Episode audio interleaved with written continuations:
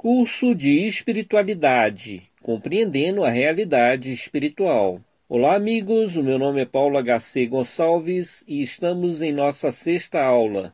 Quem participa dos meus cursos já ouviu inúmeras vezes que os espíritos ouvem os nossos pensamentos. De acordo com o nosso pensamento, atraímos espíritos bons ou maus. Enquanto encarnados, estamos sujeitos às limitações do corpo físico e por isso não somos tão receptivos como gostaríamos. Isso significa que não identificamos quando um pensamento que surge em nossa mente é nosso ou de outro espírito, quando é de um encarnado ou quando é de um desencarnado. Chamamos de médios aqueles que sabem que estão sendo influenciados e que permite a ação dos espíritos. Essa influência pode ser de ordem intelectual ou material.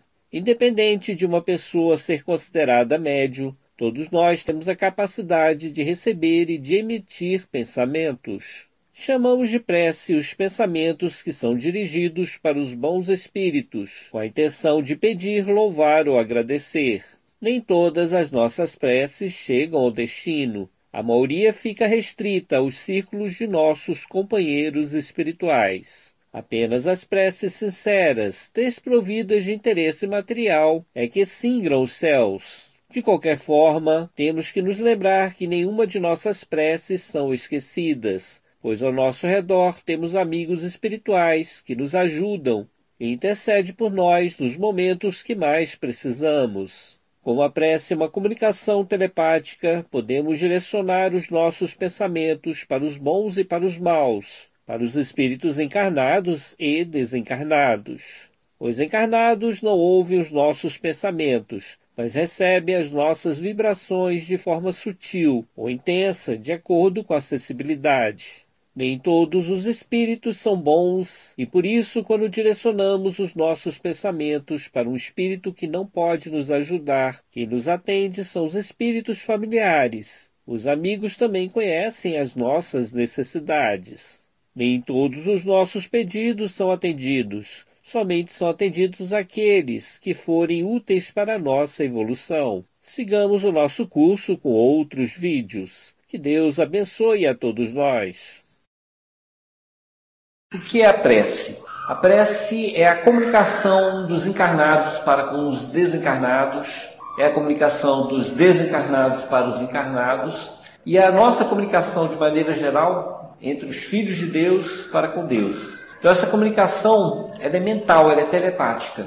Então Jesus nos aconselha, quando a gente for fazer uma prece, se isolar, se afastar de todo mundo. Ele faz alegoria, né? De entrar no quarto, trancar a porta e em segredo falar para Deus. E Deus que ouve em segredo vai nos conceder o que a gente pedir, porque Deus sabe tudo que nós precisamos, tá? Então, em vista disso, muitos se questionam, mas para que que eu vou pedir para Deus, fazer oração, pedir para Deus, se ele sabe a minha necessidade? Se Ele sabe a nossa necessidade. Então, o ato de submissão a Deus é um primeiro passo, porque a gente precisa estar ligado a Ele para falar com Ele. E estando submisso à vontade dele, a gente está dizendo para nós mesmos que nós não nos bastamos, que nós somos muito frágeis, que precisamos de uma força maior, que precisamos de um auxílio. E isso é uma realidade porque nós estamos encarnados no corpo físico e vivemos uma verdadeira tempestade Tempestade é essa que a gente não controla. A gente não sabe o que, que nossos filhos estão fazendo exatamente agora.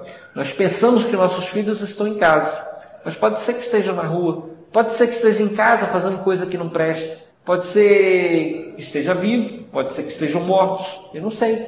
Nós estamos afastados dele. Nós não sabemos o que, que nos acontecerá amanhã. Não sabemos quem vier, virá nos cobrar, quem, vier, quem virá no futuro trazer uma recompensa para nós. Então, como a gente está no mundo conturbado, onde é uma verdadeira tempestade, porque tanta coisa acontece ao nosso redor, coisas boas e ruins, que a gente de vez em quando tem que parar e lembrar: existe um ser maior. Esse ser maior me fez, assim como fez meus irmãos em humanidade. Ele fez a todos nós, fez todas as coisas. Esse ser maior, que é Deus, que é o nosso Pai, ele sabe exatamente o que a gente precisa para que a gente possa suportar, vencer as provas da vida. Então, de tempos em tempos é necessário se isolar, se afastar de todos os problemas, de todas as preocupações, ir para um quarto e começar a conversar com ele. Mesmo que, tenha pra, que, mesmo que tenhamos que invocar de novo esses problemas, essas preocupações, e colocar aos pés dele as nossas dúvidas, as nossas necessidades. Muitas vezes, quando a pessoa vai orar, ela só faz é pedir. Pai, me ajuda a pagar essa conta. Pai, me cura meu, meus filhos, cura minha saúde. Então, a única coisa que a gente faz na oração muitas vezes é pedir, porque é o que a gente tem necessidade. Um filho nosso, muitas vezes, quando ele está pequeno, ele não lembra da gente, só vai lembrar da gente quando está com fome. Quando caiu, machucou e quer um consolo. A mesma coisa somos nós. Muitas vezes a gente só lembra de Deus na hora da necessidade.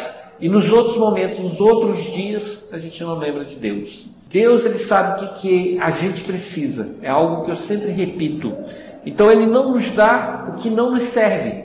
Vamos pensar, eu sou pai, você é mãe. Quando o nosso filho chega para nós e pede, me dá um dinheiro para ir para uma festa, eu vou pensar duas vezes se eu vou dar esse dinheiro para ele. Primeiro, se ele tem merecimento. Né? Ele tem merecimento para ir para essa festa, ele estudou direitinho, ele trabalhou, me ajudou em casa. Se ele não me ajudou, não trabalhou, não fez por merecer, eu não tenho obrigação de dar recompensa para quem não colabora dentro de casa.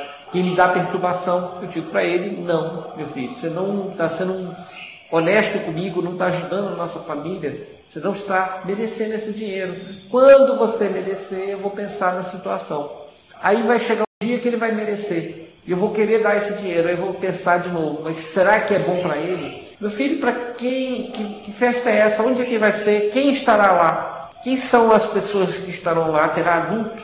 Vai ter bebida? E aí novamente eu vou avaliar, porque se eu ver que tem perigo, é na casa da terceira casa da esquina, mas eu sei que naquela casa tem droga. Eu não vou deixar meu filho ir para lá. Por mais que ele insista, eu vou falar melhor para você não ir para essa festa. Vai ser prejudicial para você. E se eu tiver consciência, eu vou até falar: lá existe droga, lá existe esse problema e aquele problema. Para você ter segurança, eu prefiro ficar perto de você aqui em casa. Eu não quero que você vá para lá, ou se tiver de ir para lá, se insistir demais, eu vou com você. Se ele não quiser, então não vai. Ou vai comigo, ou não vai com ninguém. Né? Porque nós somos responsáveis por aqueles que nós amamos. E a mesma coisa a gente tem que pensar em Deus. Deus é responsável por nós. Deus deixa acontecer o que é necessário para a nossa evolução. Se a gente assistir muito, Ele pode até nos acompanhar, pode até olhar o que, que a gente está fazendo, mas Ele permite que aconteça coisas ruins com a gente para a nossa educação. Aí vamos perguntar, mas que pai bom é esse, né? Que deixa que eu sofra um acidente, que eu quebre a cara ali na frente, que eu seja traído, né? Que Deus bom é esse? Porque aqui a terra é uma ilusão. Nós pensamos que essa matéria, esse corpo nosso, é muito importante, que é o corpo verdadeiro, mas na realidade nós temos um outro corpo, um corpo incorruptível. Nós temos uma outra vida, uma vida incorruptível, que é a vida espiritual. Então aqui na Terra, enquanto estamos, nós estamos em um treinamento. E nesse treinamento, nessa brincadeira, nessa fantasia, vale tudo. Então Deus permite que a gente experimente toda a dor, todo o sofrimento que nós mesmos buscamos se a gente for parar para pensar, muitas vezes, quem comeu demais é porque queria comer demais, vai ter dor de barriga no dia seguinte. Quem andou com o carro muito acelerado vai bater um dia. Pode ser que não aconteça nada grave, mas pelo menos uma batidinha vai ter, porque está indo contra a lei.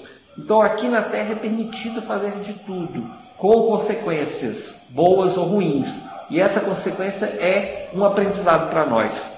Então nós temos que tirar da vida esses aprendizados. Então Deus permite que aconteça o bom e o ruim, mas Ele dá aquilo que é necessário para nós. Então, em prece, a gente pode pedir de tudo, mas só vamos receber aquilo que for necessário para a nossa evolução. Se não for necessário para a nossa evolução, não vai vir. Tá? Então, podemos orar para Deus? Sim, podemos, devemos orar para Deus. Podemos orar para um santo? Claro que podemos. Tem tanto santo na Igreja Católica. Por que, que eu vou orar para um santo e não para Deus? Porque eles estão mais perto de nós. É mais fácil orar para uma pessoa que já teve na terra, de carne e osso, um Santo Antônio de Pádua, por exemplo, que a gente sabe que teve todo um sofrimento né, aqui na terra, que se transformou em padre, que fez milagres, ele teve é, desdobramento, ele apareceu num local e apareceu no outro continente, visto por testemunhas, mas ele teve todas as suas dores e sofrimentos, assim como Francisco de Assis, Teve problema muito sério Francisco de Assis com a família, com o pai dele, principalmente, que teve uma vida ligada à pobreza, que andou descalço, usava uma roupa que era um saco velho, amarrado na cintura e saía pregando, conversando com os animais, dizendo bom dia sol, bom dia mar, bom dia animais, falava com os animais, conversava com, com as pessoas. Ele fez um voto de pobreza. Então ele passou por sofrimento. Então é fácil para nós orar para uma pessoa que já esteve aqui na terra. É fácil orar para Jesus, que a gente sabe que foi crucificado. É fácil orar para Maria, que foi a mãe de Jesus. A gente se identifica com ela, porque a gente, todos nós tivemos mãe. E muitas mulheres também são mães. E por serem mães, se identificam pelo sofrimento de Maria com os filhos dela. No caso, Maria com Jesus, com o sofrimento de Jesus. Então a gente pode orar sim para esses espíritos. Esses espíritos às vezes ouvem nosso pensamento. Às vezes quem ouve são os espíritos ao nosso redor. Porque nós estamos acompanhados e cercados por uma nuvem de testemunhas. E quando Deus não pode ouvir diretamente nossa prece, pode um desses santos. Quando eles não podem, porque nós não temos sintonia com eles, somos muito terra-terra, pedimos coisa muito material, quem nos ouve, quem nos atende, são os espíritos familiares, amigos que estão no nosso redor. Então, quando a gente faz uma oração, os primeiros que ouvem são os mais pertos, ouvem os nossos pensamentos, são os mais pertos. Se nossa oração é boa, positiva, os espíritos bons e positivos nos escutam.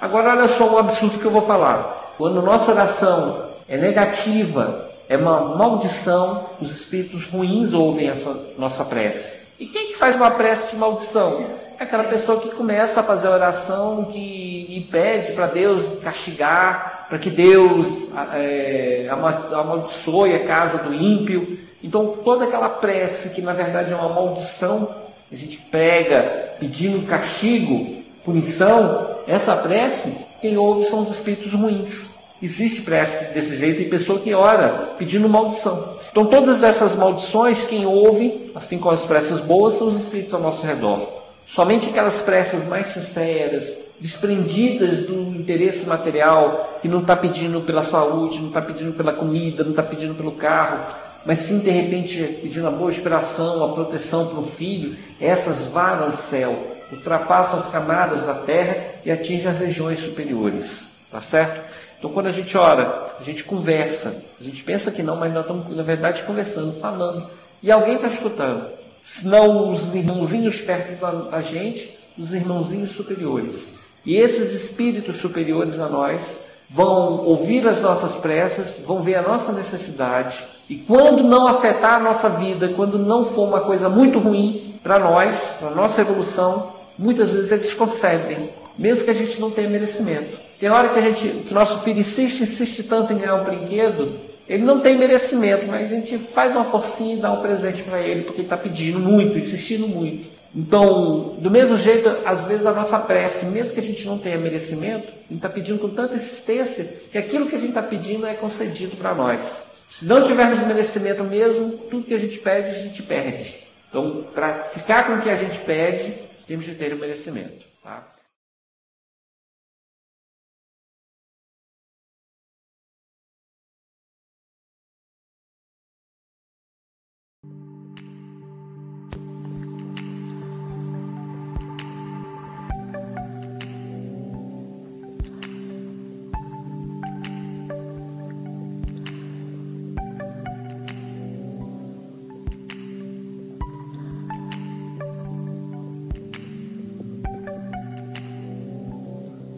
Ai, que lugar é esse? Onde eu estou? Pedro, você está na sala de aula que eu escolhi. Sala de aula? Mas eu não vejo nada. Aqui eu posso fazer brilhar uma estrela ou analisar uma simples gota.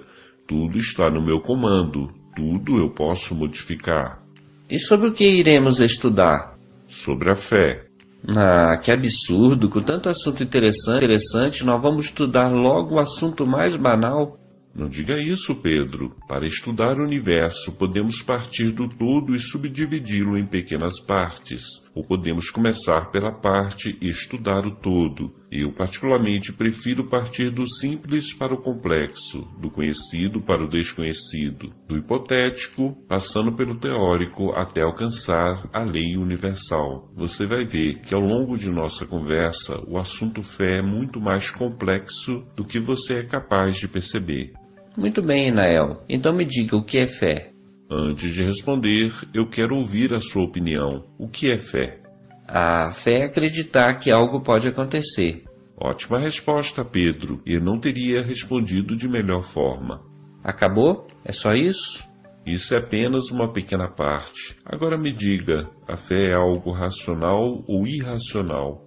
Ah, não sei. O que você quer dizer com racional e irracional? Racional é baseada na razão. Vou dar um exemplo. Nós acreditamos que o sol nascerá amanhã porque vimos o sol nascer ontem, anteontem e todos os dias anteriores. O que não percebemos é que o sol não nasce mas é a Terra que gira em torno de si mesma e nos dá a impressão de que o Sol está surgindo todos os dias.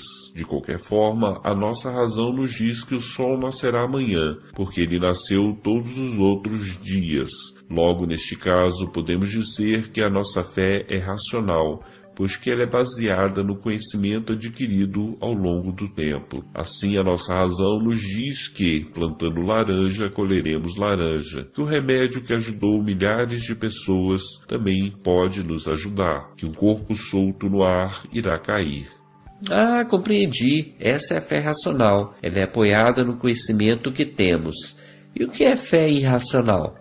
Pedro, eu é que te pergunto. Toda fé é racional? Hum, Deixe-me pensar. Não, creio que não. Eu já vi pessoas que oram na igreja e que pedem curas e outros milagres. Elas não sabem se o milagre vai acontecer, mesmo assim continuam pedindo. Muito bem, Pedro. Podemos chamar de fé irracional ou fé cega a qualquer crença que não seja baseada na razão, sem acreditar em um dogma, ritual, cerimônia, sem saber racionalmente o que está fazendo e o porquê está fazendo, caracteriza a fé irracional. Deixe-me aprofundar o assunto. Orar é conversar com Deus, com Jesus ou outro espírito de nossa predileção. Age bem quem conversa, pois que nunca estamos sozinhos, e todas as nossas palavras e pensamentos são ouvidos. Age errado quem simplesmente repete palavras, pois nem sempre a mente acompanha as palavras. Se a oração é uma conversa, ela tem que comunicar. A mera repetição de palavras não demonstra a nossa angústia, necessidade ou gratidão. É só isso? A fé racional é apoiada na razão, e a fé cega é aquela que a pessoa fala, mas não sabe que está sendo ouvida, que faz, mas não sabe o porquê está fazendo? De forma resumida, podemos dizer que sim. Ah, e Nael surgiu uma dúvida. Graças a Deus, a dúvida é o início do aprendizado. A fé cega é tão ruim assim, pois que muitos pedem milagres e são atendidas. Neste caso, a pessoa não usou da razão. Ela não sabe do que são feitos os milagres, mas elas sabem que os milagres acontecem. O que é milagre, Pedro? Uai, milagre é um espírito aparecer, uma pessoa desenganada pelos médicos ficar curada. É a água virar vinho. Pensa comigo, Pedro. A fé raciocinada busca a razão para tudo, e a fé cega aceita o que não pode compreender. Sim, está correto. Por isso que eu perguntei. A fé cega é tão ruim assim, pois que os milagres existem, mesmo que não saibamos como eles acontecem. A fé cega não é ruim, é apenas infantil. A criança pequena não sabe de onde vem o alimento. Ela simplesmente encontra tudo pronto na hora de comer. Depois ela aprende que o pai trabalha para comprar o alimento. Só mais tarde é que ela perceberá que o alimento não surge magicamente no mercado, mas que é processado nas fábricas ou produzidos no campo. Pedro, não existe milagre, tudo faz parte das leis de Deus. Isso que não, existe milagre sim. Todos nós conhecemos a lei da gravidade, mesmo assim Jesus andou sobre as águas. Todos nós sabemos que é impossível transformar água em vinho, mesmo assim Jesus transformou. Eu acredito que para Deus nada é impossível. Usa da razão, Pedro. Se Deus é sábio, ele faz leis perfeitas. Se as leis de Deus são perfeitas, ele não precisa quebrá-las. Se Deus é justo, as suas leis valem para todos. Então me explica por que existem milagres. O que o homem chama de milagre nada mais é do que o desconhecimento da lei. Ah, explica melhor, pois que ainda não compreendi. No passado, se alguém dissesse que era possível falar aqui e ser ouvido em outro país, seria considerado um louco. Mas agora temos o telégrafo, o rádio, o telefone e a televisão, e podemos ser ouvidos em qualquer lugar. No passado, se alguém dissesse que iria atravessar o estado em poucas horas, pensaríamos que ele estava mentindo. Isso seria um milagre ou uma coisa demoníaca. Hoje possuímos o carro, a moto, o avião. A compreensão do homem evolui, e com ela a capacidade de compreender que não existe milagres. Inael, ajude a minha fé, minha fé raciocinada. Como é possível andar sobre as águas? Pedro, os espíritos existem e estão em todos os lugares. Nós, os espíritos desencarnados, quando queremos mover um objeto, envolvemos esse objeto com a nossa energia, somamos com a energia do meio em que estamos e acrescentamos a energia de uma pessoa encarnada. Com a soma dessas três energias, produzimos fenômenos como ruídos, movimentos de objeto, até a levitação. Fale-me mais sobre essa energia. No momento não posso, pois que faltam termos da linguagem humana para que eu possa me expressar. Chama aqui energia o que é para mim elementos moldáveis que podem ser tão sólidos como a mais dura de vossas pedras e tão gasosos como o vapor d'água espalhado no ar. Ah, tá bom. Outra pergunta então. Como é possível uma simples prece promover a cura de uma pessoa que foi desenganada pelos médicos? O valor da prece está diretamente relacionado com a pessoa que a escuta. Nós estamos mergulhados em um mar de pensamentos. Todos os nossos pensamentos são ouvidos e encontram sintonia dos espíritos que estão ao nosso redor. Os espíritos maus e os brincalhões afetam o meio em que estamos para nos atrapalhar. Os bons espíritos observam o nosso merecimento e, notando ser útil nosso pedido, nos atendem naquilo que precisamos. Veja bem, Deus não nos dá o que pedimos, mas o que precisamos para a nossa evolução. Se o pedido for útil para a nossa evolução e para a evolução das pessoas que estão ao nosso redor, envolvidas no processo, espíritos bons inspiram os médicos para que estes encontrem o melhor tratamento. Caso o tratamento não exista entre os homens, os farmacêuticos espirituais elaborarão o medicamento extraindo elementos da natureza. Não é um trabalho simples, mas complexo que envolve o estudo da química. Também neste caso não há milagre, porque existe a fé de um que encontra repercussão em uma rede de amigos que atuam de acordo com o merecimento. Enael, percebo que minha compreensão ainda é limitada. Mesmo assim, eu pergunto: se o tempo caminha sempre para frente, como é possível ver o futuro? De onde os profetas tiram as suas visões? Perceba, meu caro Pedro, que o universo não está à deriva.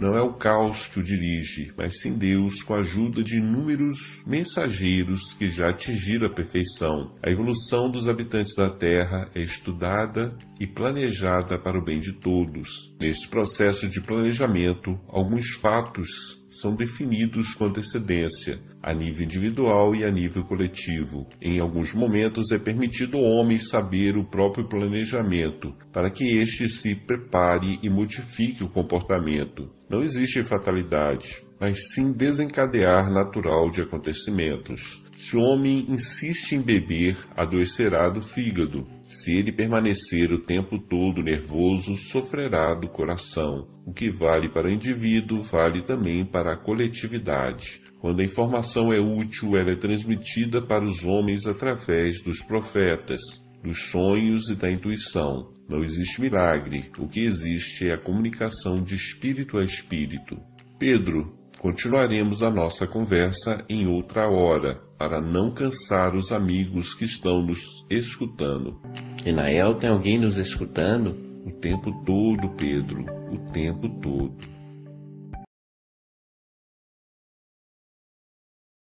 Ouviremos agora Consolo Divino, de Paulo H.C. Gonçalves. A consolação sempre chega para quem sabe esperar. Um mês após a morte do filho, o pai continuava pesaroso. Não conseguia raciocinar, ficava pelos cantos relembrando o passado e chorando. Desejava rever o filho, mesmo que fosse unicamente em sonho. Deus, eu sei que não sou merecedor, mesmo assim lhe peço, conceda-me a graça de rever o meu filho. A morte pode ser a libertação para o doente, mas é imenso desafio para a família. Abençoe-me, Senhor, para que eu confie na providência divina. Ajude-me a superar este momento, pois tenho outros filhos para cuidar e não consigo nem mesmo prover o sustento de minha família. Após essa sentida prece, o pai caiu em pesado tupor, que o afastou do corpo físico. Para o mundo ele estava dormindo, quando na realidade foi conduzido, em espírito, para um grande jardim no mundo espiritual. Semi-consciente, ele sentou ao lado de um rapaz que o olhava despreocupado. A vida é muito mais do que aparenta. Porque esse rosto triste? Não podemos nos entristecer diante de tão lindo espetáculo da natureza. O Senhor não enxerga essas lindas flores? Observe como as borboletas passeiam em todos os lugares. Coletam néctar e espalham pólen, semeando a vida, mesmo de forma inconsciente. Não percebemos, mas a natureza é ativa e tudo está ligado em todos. Deus meu, andamos tão distraídos com os nossos próprios pensamentos que não vemos nem mesmo onde estamos. Desculpe, não tinha reparado que o senhor estava aí. Minha cabeça está confusa, pois que perdi um filho. Lamento por sua perda, mas o senhor não pode se entregar por causa deste simples afastamento. Conserve a paciência, pois em breve você o reencontrará. Interessante. Era assim que meu pai falava quando eu era apenas uma criança. Ele não falava, conserve o equilíbrio, como era de se esperar. Mas conserve a paciência. O tempo cura todas as feridas e traz a melhor solução. Acontece que a morte não é algo que se resolve com paciência. Engana-se, meu amigo. Até para a morte existe solução. Na verdade, o corpo é o cativeiro para a alma, é uma veste pesada que utilizamos para o nosso aperfeiçoamento espiritual. Então, logo aprendemos a lição, viajamos para outras moradas. Feliz aquele que conhece esta realidade. Felicidade para os que partiram e sofrimento para os que ficaram. Nada disso. A saudade acompanha os que vão e os que ficam. Acontece que os que vão compreendem mais depressa que o afastamento é momentâneo e no tempo certo os espíritos que se amam voltam a se encontrar. O Senhor não está me reconhecendo, mas eu conheço o Senhor. Eu sei que o amigo é muito paciente, por isso eu quero lhe perguntar de onde veio toda essa confiança na providência divina.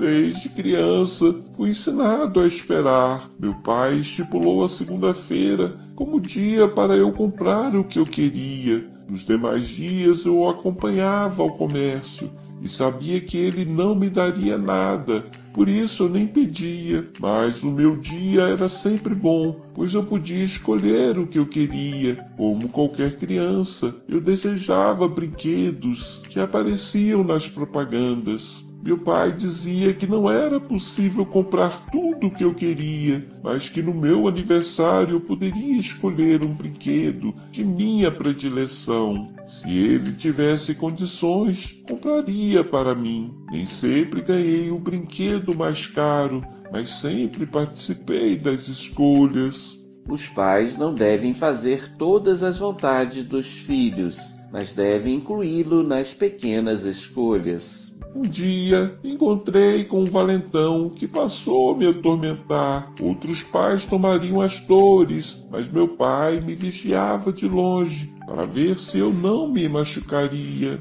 Mesmo assim, ele permitiu que o valentão me atormentasse. Quando lamentei, ele me disse que eu encontraria pessoas que me atormentariam, por isso eu não deveria reclamar. Não há mal que perdure para sempre, e cada agressão recebida com tolerância é treinamento para o nosso aperfeiçoamento moral. Seu pai era desumano. É dever dos pais defender os filhos. Não, meu amigo, é dever dos pais preparar os filhos para a vida. Mais tarde eu descobri que aquele valentão possuía uma família desestruturada, apanhava diariamente, ia mal na escola. Anos depois eu o encontrei como um morador de rua, catando latinha para comprar o próximo copo de cachaça. Tive pena do coitado, dei algumas moedas, mas ele não me reconheceu. Coitado, a agressão que demonstramos é a mesma que recebemos em algum momento de nossas vidas. Ainda falando de meu pai, eu me recordo que quando atingi a idade adulta, também foi difícil para mim encontrar emprego. Meu pai me falou para ter paciência, tudo se resolve no devido tempo. Ele estava certo, pois que no final do ano trabalhei como temporário em uma loja de tecidos e depois cobri as férias de um rapaz que não mais voltou. O rapaz achou outro emprego e eu fiquei com a vaga dele. A paciência é realmente uma grande bênção. Feliz o homem que sabe esperar, pobre do homem que só enxerga dor e sofrimento em sua vida. Eu casei no tempo certo e tive três filhos saudáveis. Foi aí que minha esposa engravidou pela quarta vez. O médico me alertou que a criança nasceria com algumas complicações. Ele aconselhou o aborto. Minha esposa não queria abortar e eu apoiei. Disse para ela que o tempo resolve tudo e que o nosso amor poderia fazer a diferença na vida daquela criança. Parabéns pela iniciativa. Não sei se foi uma boa ideia, pois a criança nasceu com uma séria complicação. Por anos eu vi sofrer em cima de uma cama, recebendo alimento por uma sonda, sem poder falar ou controlar os próprios movimentos. Acho que ele era completamente inconsciente, pois não respondia aos meus carinhos e somente a mãe conseguia acalmá-lo nos momentos de maior crise. Nesta época eu já não possuía meu pai, mesmo assim conservei a paciência, mesmo sabendo que para aquele caso não havia solução. Meu filho viveu 16 anos, somente nos últimos meses parecia lúcido, sorria ao me ver entrar no quarto e derramava lágrimas quando eu me afastava por longo tempo. As crises emocionais passaram na mesma época que terrível pneumonia minou a vida de meu filho. Ele morreu no mês passado e eu morri com ele, pois não vejo mais graça na vida. Sei que meus outros filhos também são importantes para mim. Mesmo assim, não sei o que fazer, pois não consigo me recuperar. Talvez eles fiquem em melhor companhia com parentes e amigos. Não delegue para os outros as tuas responsabilidades. És pai, tem o dever de zelar por teus filhos. Sei disso, mesmo assim sinto que minha vida perdeu o sentido. Não seria melhor a morte do que permanecer neste tormento? Se você deixar o corpo físico antes da hora, o teu tormento será bem maior, pois a morte não existe. Que provas você pode me dar a respeito deste assunto? A prova está diante de teus olhos. Eu sou teu filho que você carregou no colo. Mesmo nos derradeiros dias de minha vida física, sou aquele que muitas vezes te esmurrei e que te sujei com meu vômito. Não compreendo, não compreendo. Na minha última encarnação, encontrei minha esposa com meu melhor amigo. Para me vingar, me atirei de um prédio e fiquei em pedaços. Não sei por quantos anos sofri, só sei que o dia renasci na tua casa. O senhor, meu pai, era meu rival da vida passada. Devido a meu suicídio, renasci com o corpo todo deformado. A princípio fui tomado de profunda loucura, perdi a memória como todas as pessoas que renascem no mundo, mas de forma inconsciente conservei a aversão pelo Senhor. Acontece, porém, que o Senhor me amou tão profundamente que um dia reconheci a inutilidade do ódio que eu alimentava. Bastou isso para que eu me tornasse mais consciente. Queria dizer do meu amor pelo Senhor, do meu perdão. Mas você está diferente, bonito. A doença do corpo físico é tratamento para a alma. Ainda renascerei com má formação nas pernas, mas o ódio que eu carregava deste consegui me libertar. Louvado seja Deus que nos concede a sublime consolação. Feliz o homem que sabe esperar, pois que no tempo certo encontra a solução para todos os seus problemas. Que Deus lhe abençoe, meu Pai. Que Deus abençoe a todos nós. Conheçam o trabalho da Casa Maria de Nazaré no YouTube assine o canal Contador de Histórias de Paulo H.C. Gonçalves. Você está ouvindo na Rádio Mundial de Espiritismo, o programa O Contador